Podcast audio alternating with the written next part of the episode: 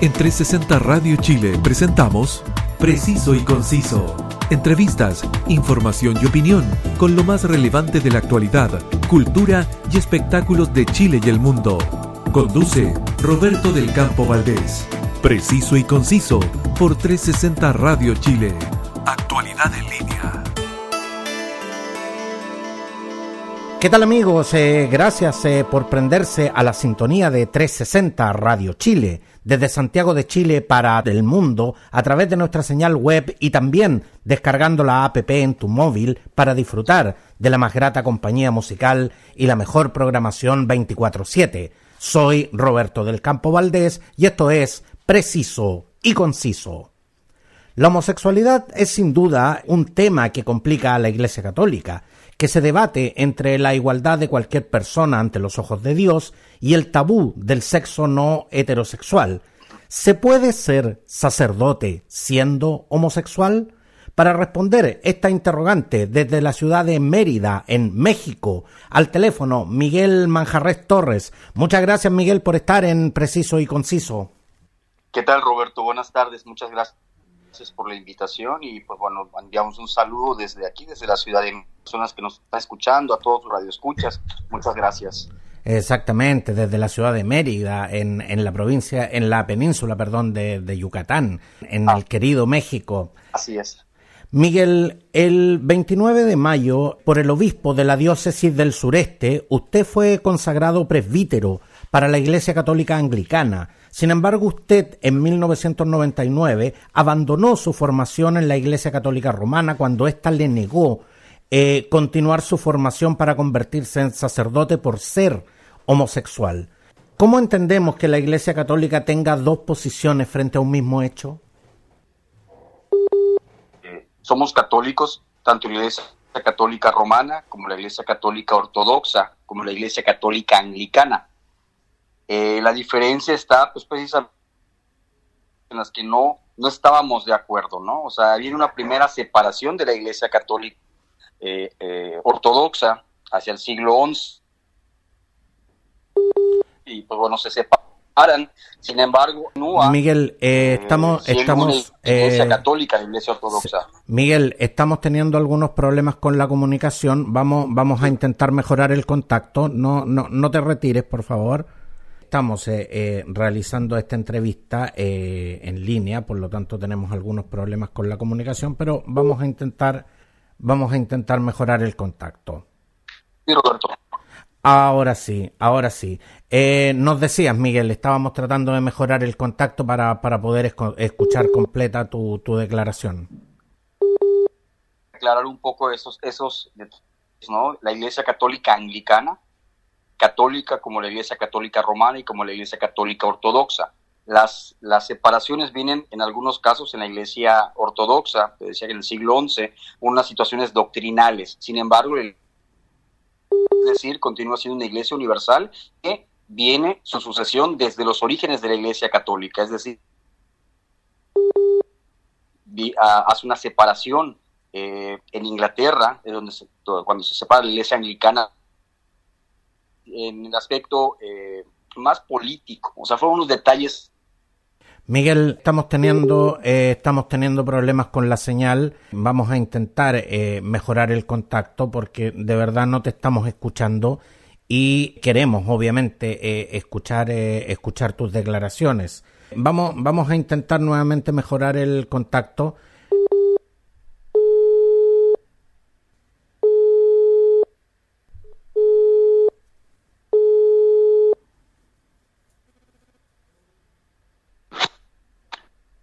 ¿Qué tal, Roberto? Aló, ya.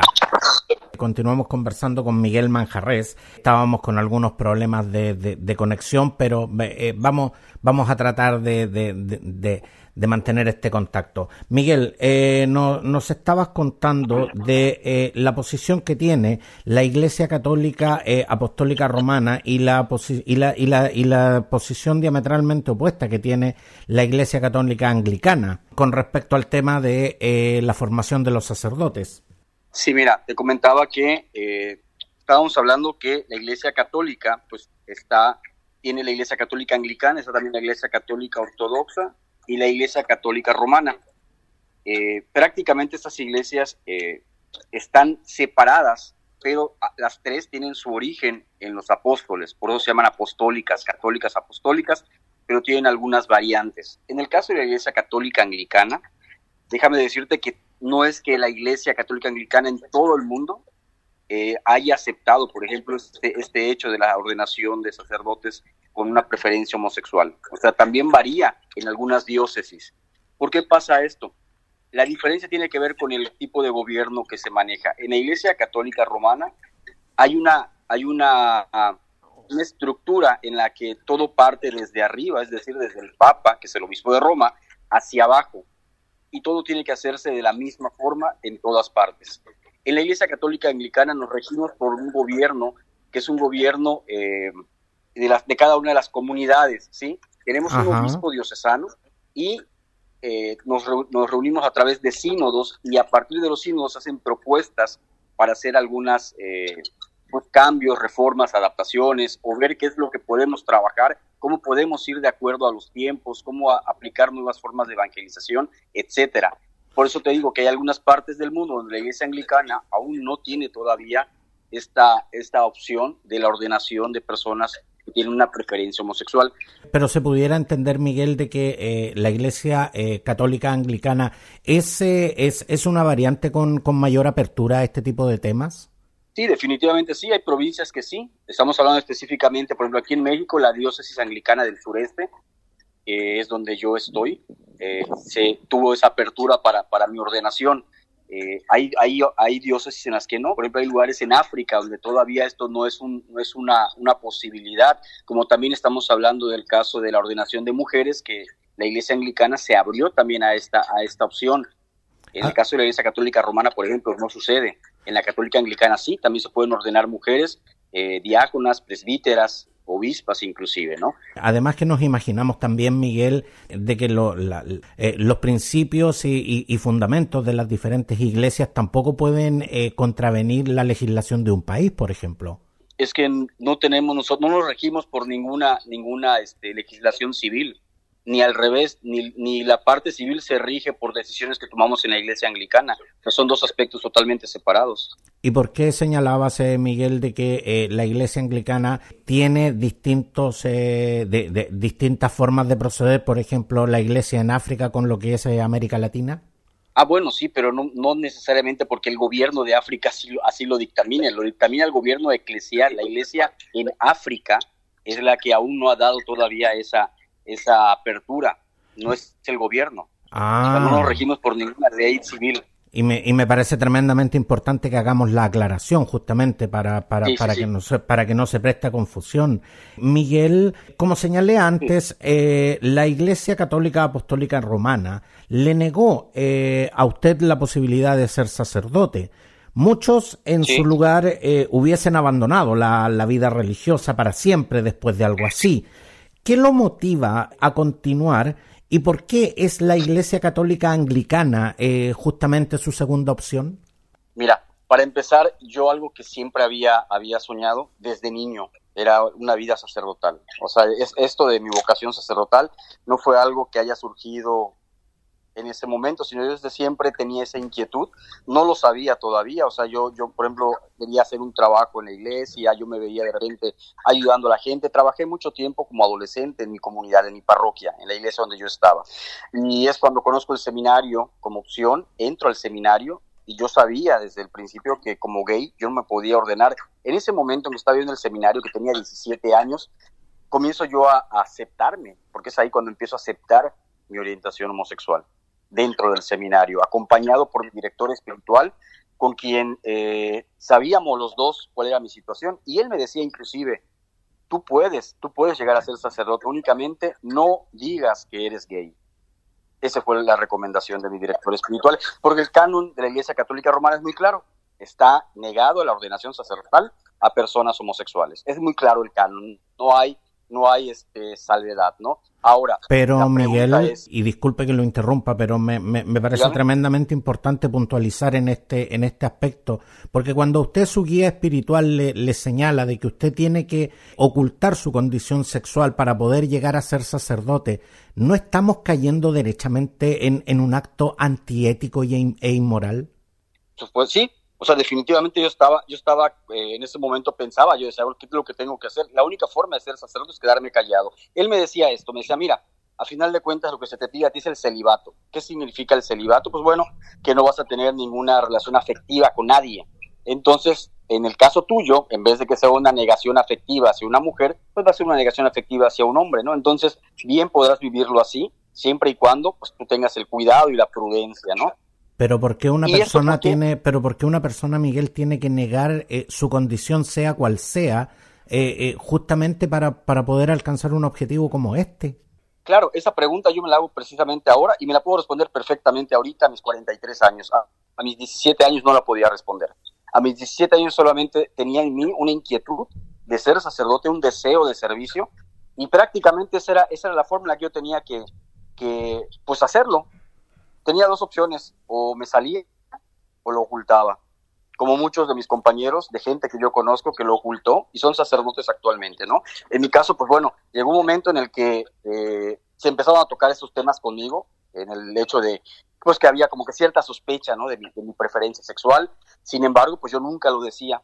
Y los padres, pues bueno, los, los que me entrevistaban, insistían mucho en este aspecto, ¿no? O sea, prácticamente querían que yo dijera abiertamente que era gay para que ellos me dijeran, no puedes continuar.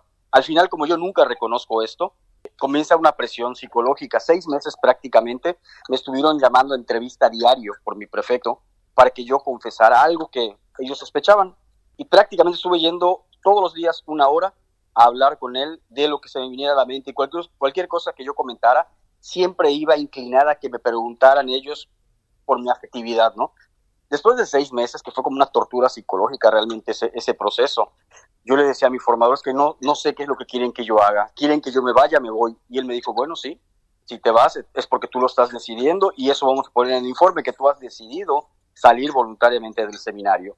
Y ese fue el, el motivo que aparece oficialmente cuando yo salgo, ¿no? Que yo pido salir a hacer un discernimiento fuera del seminario. Miguel. Pero lo que yo quería hacer era ya salir de ese momento, ¿no? Estaba yo ya muy, muy frustrado, muy presionado por, por el acoso.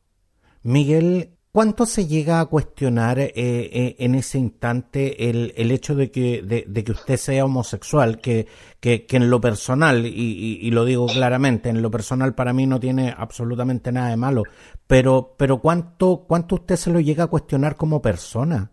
De, sentir que era usted el que estaba en el camino equivocado cuando en definitiva no era así. Claro, sí, mira, también vamos a ver que en ese momento se había dado una situación en el seminario de algunos seminaristas que habían sido descubiertos. Descubiertos no sé cómo o no sé en qué situación, pero habían eh, sido este, pues descubiertos en su preferencia y prácticamente inició una cacería de brujas, literalmente. Fue un acoso con varios este, y pues bueno, era muy, muy, eh, pues frustrante que todos los días tuviéramos que, pues, que mentir prácticamente, porque eran entrevistas para que tú confesaras. Lo encuentro digno de la edad media. Medieval. Eh, eh, la verdad, y, y, tal como usted lo señalaba, esto definitivamente era una cacería de brujas. Ahora, Miguel, la, la Iglesia Católica Romana exige eh, a sus sacerdotes ser solteros. Usted, usted en la actualidad está casado con una persona de su, de su mismo sexo y es presbítero de la, de la iglesia anglicana. ¿Es, ¿Es, compatible la vida religiosa con, con la vida matrimonial? Mira, si nos vamos a los orígenes de la iglesia, los apóstoles estaban casados. Inclusive durante los primeros siglos, estamos hablando que hasta, no sé, siglo X, no existía el celibato como regla dentro de la iglesia católica. En ese momento era católica, todo, estaba, no había, no había una separación todavía ortodoxa, ¿no? Entonces no había ninguna regla sobre el celibato, o sea, no, era una obligación. El que quisiera abrazarlo lo hacía y el que no podía casarse. Pero realmente esto es una, una regla administrativa que pone la Iglesia Católica en Roma y que la Iglesia Anglicana no continúa. En, en, la iglesia anglicana, según lo que usted nos está contando, eh, en la iglesia anglicana sí existen eh, presbíteros eh, que están casados. Esa, eso es abiertamente sabido también por toda la feligresía. Sí, así es. Mi obispo tiene a su esposa, tiene un hijo. Tenemos sacerdotes casados con esposas, con hijos. En mi caso yo tengo a mi esposo. Posiblemente, bueno, ya en un, tiempo más llega, llega un hijo a nuestra vida también, vamos a adoptar. Entonces no tiene nada que ver esa parte eh, como impedimento y sí tiene mucho que ver en el sentido del apoyo o la dirección que le vamos a dar a nuestra feligresía. Yo cómo voy a aconsejar a un padre de familia si no soy padre, a un esposo si no soy esposo. No, o sea, le podría decir muchas cosas teóricas, pero ¿quién, ¿quién entiende mejor un problema marital sino el que ha vivido ello? O un problema de desempleo. Yo soy empleado, yo tengo mi trabajo, yo no vivo de la iglesia, es otro detalle también, que yo tengo mi trabajo, soy psicoterapeuta y yo me mantengo, mantengo a mi familia. Es otro detalle también. Entonces yo tengo esa empatía con la gente cuando llega preocupada porque hay que pagar, porque hay deudas, porque hay situaciones que vivimos comúnmente cualquier mortal, ¿no? Miguel y su esposo en, en este caso, ¿él también abraza la vida religiosa o él tiene otra opción en este caso? No, no, no. Él, él desde que me conoció, tenemos nosotros de conocernos 11 años, desde que me conoció, bueno, todo mundo que me conoce sabe que soy una persona que hablo mucho de, pues, de iglesia, de Dios, del trabajo, de la siempre he estado muy metido en esa parte del apoyo a la comunidad, ¿no? Y saben que estuve en un seminario, mi esposo no fue la excepción, desde el primer momento que nos conocimos le platiqué mi historia, él sabía que dentro de mí había algo que no se había todavía concluido, ¿no? Que yo no había cerrado ese círculo, porque eso es la realidad, nunca cerré el círculo de la vocación, aunque ya lo negaba y decía, yo no quiero saber nada de esto, ya para mí es imposible, ¿por qué? Porque soy gay abiertamente, porque estoy casado con un hombre, o sea, ya, ya no hay forma de que yo pueda tener acceso a la ordenación sacerdotal, hasta conocí la iglesia anglicana, que eso fue hace dos años y medio. Usted, Miguel, eh, ya ha realizado eh, celebraciones eucarísticas y puede celebrar los sagrados sacramentos. ¿Cómo es su relación con, con, los con sus feligreses? ¿Y hay personas que, que lo rechazan abiertamente por, por su condición sexual?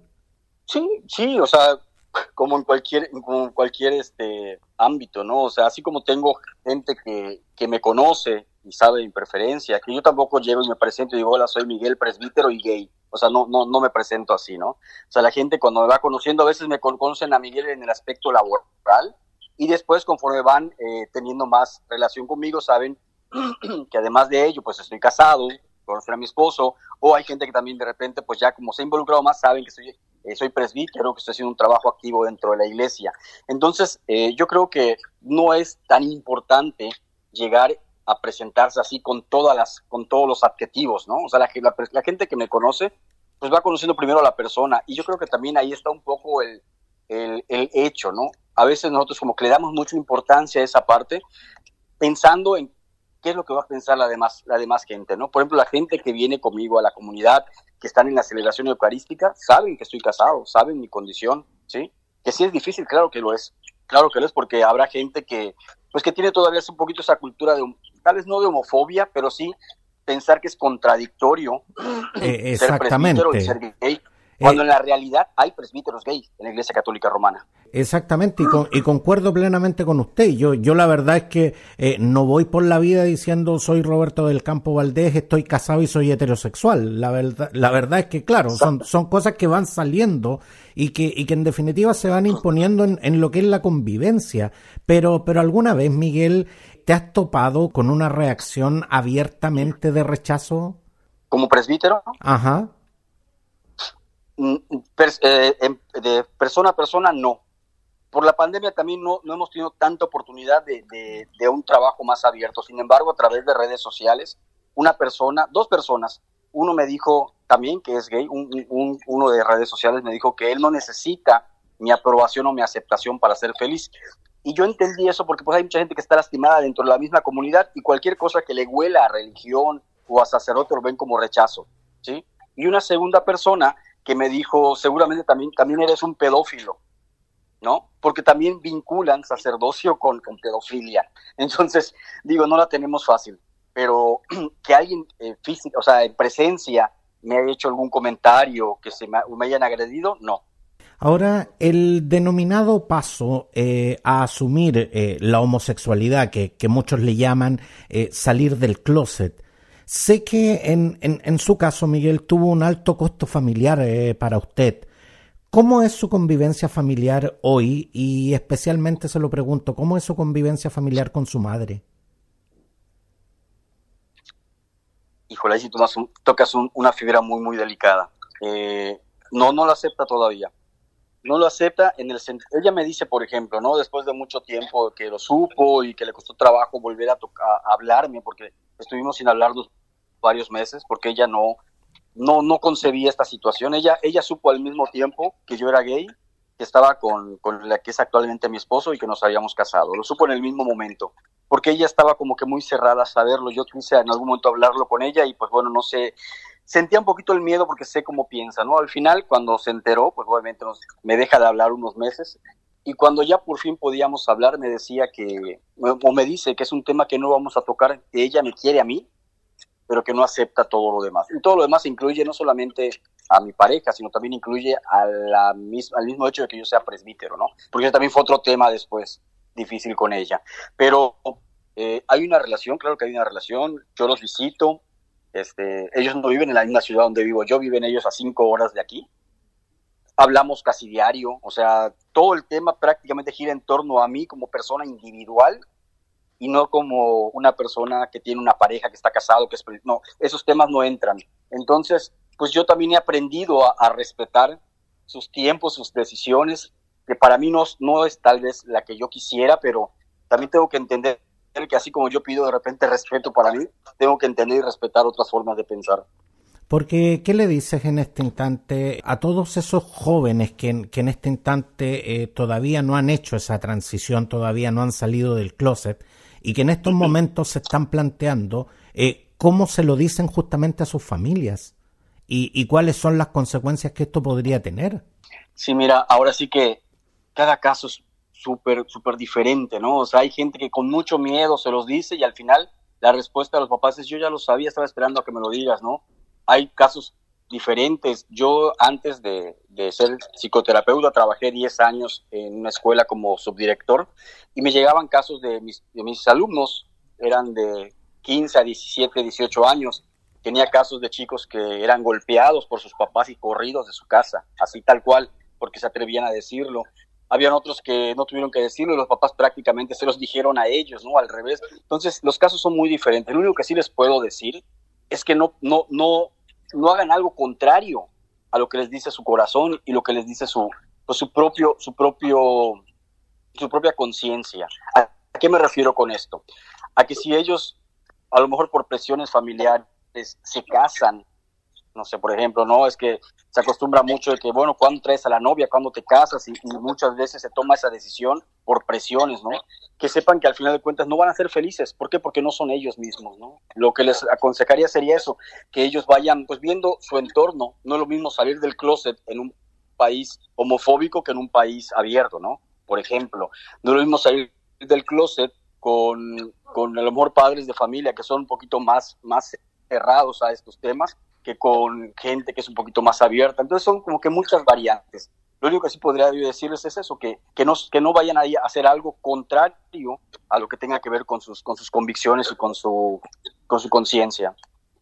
Miguel, el Papa Francisco eh, declaró, refiriéndose a la ordenación de sacerdotes y al matrimonio entre parejas homosexuales, eh, que hay que acoger al pecador pero sin bendecir su pecado. ¿Es usted un pecador? ¿Considera que usted Todos somos vive pecadores. En, ¿Considera que usted vive en pecado? Todos somos pecadores. El Papa es pecador. Tú eres pecador y yo soy pecador desde la concepción cristiana. Los hombres que, que abrazamos la fe cristiana sabemos que somos pecadores. Ahora, el hecho de que yo considere la homosexualidad como pecado, no eso es muy diferente. Y si partes de que este estilo de vida es pecaminoso y antinatural, pues obviamente no vas a, no vas a ver con, con ojos de, con buenos ojos este estilo de vida, esta forma de vida, ¿no? Entonces, prácticamente ahí, yo estoy de acuerdo en la frase, hay que acoger al pecador y no al pecado, pero no aplica para la homosexualidad. Hace muchos años eh, se habla justamente de la existencia de un poderoso lobby gay en el Vaticano debido a que justamente las eh, filas clericales están repletas de curas, frailes, monjas, obispos y cardenales con, con tendencias homosexuales. ¿Qué dice usted de esto? ¿Es, es, es un mito urbano o, o, esto es la realidad dentro de la Iglesia Católica e incluso dentro de la, dentro de la cúpula de la Iglesia Católica? Mira, yo no te puedo hablar lo que se vive en Roma porque nunca he estado en el Vaticano. Sí te puedo hablar del seminario en el que estuve, sí te puedo hablar del clero que yo conozco y te puedo decir que sí, que hay un grupo de sacerdotes homosexuales, claro que sí los hay. Este, te puedo decir que no son minoría. Pensamos de repente, ay, bueno, eh, la comunidad gay es minoría, ¿no? No somos minoría, en todas partes estamos, en todas partes hay. Tenía un amigo que me hacía una broma que decía, en todas las familias hay uno, en la mía dos. Entonces me da mucha risa su comentario. Pero es cierto, o sea, en todas partes hay. Entonces, eh, ¿qué es lo que pasa? Pues que, bueno, de alguna forma están tratando de ocultar una realidad que ahí está, pero es una realidad. Y es algo que en definitiva no, no podemos circunscribirlo solamente a la Iglesia Católica. A ver, personas homosexuales hay en todos los ámbitos, en todas las profesiones, en todos los entornos. Por lo tanto, por lo tanto, de verdad, a mí tampoco me, me, me resulta, me, me, resulta algo que me, que me tome por sorpresa que alguien me diga que hay homosexuales dentro de, la, de las diferentes iglesias. Eh, creo, creo que de verdad, creo que de verdad eh, eh, es algo que se está satanizando de una manera tremendamente injusta y que en definitiva es una realidad que existe, tal, tal, tal como, como usted lo acaba de decir, Miguel. Sí, sí, así es, así es. O sea, ¿por qué no habrían de haber ahí si en todas partes hay, no? Ahora, el 25 de julio en Chile falleció Fernando Caradima, quien fue un sacerdote expulsado de sus eh, labores religiosas tras comprobarse que cometió delitos sexuales. Esto abre nuevamente la discusión acerca del celibato como causa de estos delitos y a la condición de homosexualidad de quienes les cometen. ¿Están necesariamente ligadas ambas variables a la hora de cometer abusos sexuales, especialmente contra menores? No, no están ligadas. Yo soy homosexual y no por eso voy a meterme con un menor de edad. No tiene nada que ver. Inclusive no tiene que ver con la gente exclusivamente homosexual. Hay gente heterosexual que también abusa de menores. Eso, eso sí, para que veas, tiene que ver más con una desviación que con, un, que con una preferencia sexual. No es una preferencia sexual el abuso a menores. Exactamente, o sea, eh, eh, y es más, eh, a mí, a mí la verdad es que siempre, siempre en ese sentido encuentro tremendamente contradictorio cuando se habla de la opción de ser homosexual. yo se lo pregunto directamente a usted, Miguel, ¿usted eligió ser homosexual? No, definitivamente no me desperté un día y dije, ay, creo que quiero ser homosexual. No, fue algo que yo fui descubriendo Así como yo te preguntaría a ti, ¿tú elegiste ser heterosexual? Exactamente, y le respondo y le, y, le, respondo exactamente lo mismo. No, yo la verdad que ni siquiera me, o sea, ni siquiera ni siquiera alguna vez en la vida ni, siquiera alguna vez en la vida me lo, me lo, planteé como si fuese una opción, como si tuviera opciones de elegir y que yo dijera de Dean Marín de doping huevo y elegir ser heterosexual. La verdad es que eh, eh, es algo absolutamente ridículo. Eh, cuando uno realmente lo plantea y cuando realmente lo conversamos con este nivel de altura de mira. La, homosexualidad no es una opción, es una condición que es distinto y que está determinada por diferentes factores. Entonces, entonces de verdad me, me, parece, me parece tremendamente importante de que, de que podamos conversar estos temas y, y de que podamos conversarlos con esta franqueza y con esta altura de mira. Sí, Sí, sí, sí, por eso precisamente no se podría poner como una condición a las órdenes sagradas el hecho de la, de la, de la preferencia sexual, de la, de la condición sexual. Imagínate que, que fuera algo así como si eres de, tal color no puedes acceder a este trabajo, ¿no? De este color de piel no puedes tener este trabajo. Eso es una discriminación, porque no es algo que depende de ti. Exactamente. Miguel, eh, Chile podría convertirse en el octavo país de Latinoamérica que podría contar en su legislación con la figura del matrimonio igualitario, ley que permitiría que personas del mismo género se casen y puedan adoptar hijos. ¿Cuál es eh, la realidad en México y cómo se plantea esta discusión eh, ante tantos detractores justamente? Mira, en ese sentido te voy a decir que en nuestro país, no en todos los estados está aprobado el matrimonio igualitario. Yo vivo en un estado en el que no está aprobado. ¿Qué quiere decir? Que la gente de aquí, de mi estado, si se quiere casar, tiene que irse a otro estado de la República a casarse. Aquí no está aprobado todavía. En mi caso, yo me casé en Ciudad de México, ¿sí? Porque en el estado donde yo vivía tampoco se había aprobado aún, que es Quintana Roo, y yo me caso en Ciudad de México. Ahora, en cuanto a la adopción, yo estoy haciendo mi trámite en la Ciudad de México, la adopción para, para un bebé. Y te quiero comentar que a final de cuentas, aquí en México se ha ido visibilizando cada vez más, no solamente el matrimonio igualitario, sino también la adopción homoparental. Eso es algo muy importante. Cada vez son, son, más visibles las parejas que tienen hijos por adopción, parejas del mismo sexo, y que se está haciendo un movimiento de conciencia para que estos grupos que están en contra de la adopción, en primer lugar, yo siempre he dicho, si no quieres que un gay adopte, adopta tú. Si crees que está mal, adopta tú. ¿Qué es lo que estás haciendo por esos niños que están en el DIF, que están en, una casa de, albergue? No estás haciendo nada, pero tampoco permites que otros lo hagan. Entonces, esta, esta situación cada vez más visible es algo que, que definitivamente está generando mucha controversia. Las nuevas generaciones están más abiertas a esto, pero hay grupos eh, muy, muy eh, cuadrados, muy, muy, sí, muy ortodoxos. Entre ellos estamos hablando de la Iglesia Católica Romana, que ni siquiera ve con buenos ojos la bendición, la bendición de parejas del mismo sexo. Pone, empezando por ahí, mucho menos una adopción a un bebé. Pero bueno, ¿dónde está la iglesia para que adopte a todos esos niños que están en esas casas de refugio, verdad? Tampoco lo hacen. Miguel, y en México usted tiene eh, junto a su esposo las mismas posibilidades de adoptar, me, refiero a que está en, igualdad de condiciones, por ejemplo, usted y su esposo con una, con una pareja eh, heterosexual?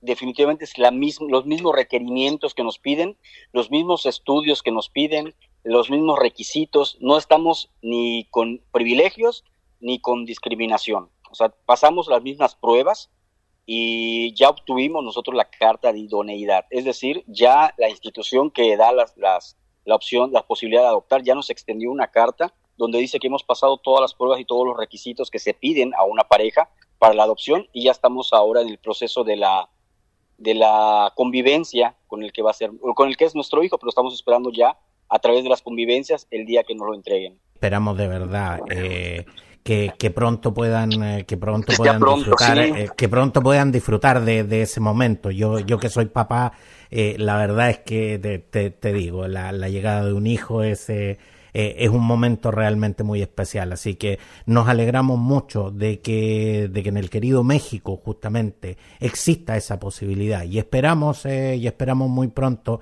que en Chile esto esto se convierta en ley. Es algo que deseo personalmente. A mí, en lo personal, no me favorece nada pero siento que en definitiva es, es un avance, es un avance como sociedad en lo que es eh, la igualdad de derechos y sobre todo la igualdad de oportunidades para todos. Quiero darte las gracias, eh, Miguel Manjarres Torres, que desde Mérida, en la península de Yucatán, México, nos ha acompañado para, eh, para conversar sobre un tema que genera discusión y muchas veces división, pero que por cierto es necesario conversar. Muchas gracias, Miguel, por venir hoy a Preciso y Conciso. No, gracias, gracias a ti por, por esta oportunidad, Roberto, porque es una plataforma que llega a muchos lugares y es importante que la gente eh, vea que esto, pues no es un asunto extraño, no es algo raro, no es algo poco común, ¿no? Por el contrario, es una, es una situación que, que siempre ha existido y que se, está haciendo más visible y que lejos de ser algo pues que avergüence o lejos de ser algo que, que produzca miedo, pues no, verlo como una realidad y por tal abrazar esa realidad como la diversidad que hay en todas partes, ¿no? Y a ti, Roberto, muchas gracias por la invitación y pues bueno, también me gustaría compartirles mi página de Facebook por si alguien quiere quiere contactarnos para saber un poco más, pues bueno, cualquier cualquier duda que tengan sobre los temas que hemos platicado, que han sido pues varios, ¿no? La eh, página se llama Misión Misión Anglicana San Francisco de Asís en Chablecal, Yucatán. Misión Anglicana San Francisco de Asís en Chablecal, Yucatán. Exactamente, lo, te, te, pueden encontrar en Facebook y en redes sociales. ¿Te pueden encontrar como Miguel Manjarres también? Miguel Manjarres Torres, así es, también me pueden encontrar en redes sociales, ahí tengo un perfil de Facebook y este tengo una página de literatura, se llama Miguel Manjarres, literatura de Miguel Manjarres, también soy escritor, entonces igual pueden entrar a esa página y ver un poco de, mi obra, escribo cuento y novela, entonces también podrían eh, acceder a esa página. Exactamente, y además eh, eh, hacerte más consultas de las que de las que yo te he podido hacer. Así que de verdad, Miguel, muchas gracias por estar hoy con nosotros. No, te agradezco a ti, muy bonita tarde y saludos a todos tus radioescuchas. Recuerda que todas y cada una de las ediciones de Preciso y Conciso están disponibles en las más importantes eh, plataformas podcast. Escoge tu preferida y suscríbete para que no te pierdas nada de la actualidad, cultura y espectáculos. Sígueme también en redes sociales. Gracias por su compañía y hasta la próxima. En 360 Radio Chile, esto fue Preciso y Conciso Entrevistas, información y opinión con lo más relevante de la actualidad, cultura y espectáculos de Chile y el mundo, junto a Roberto del Campo Valdés. Preciso y conciso por 360 Radio Chile. Actualidad en línea.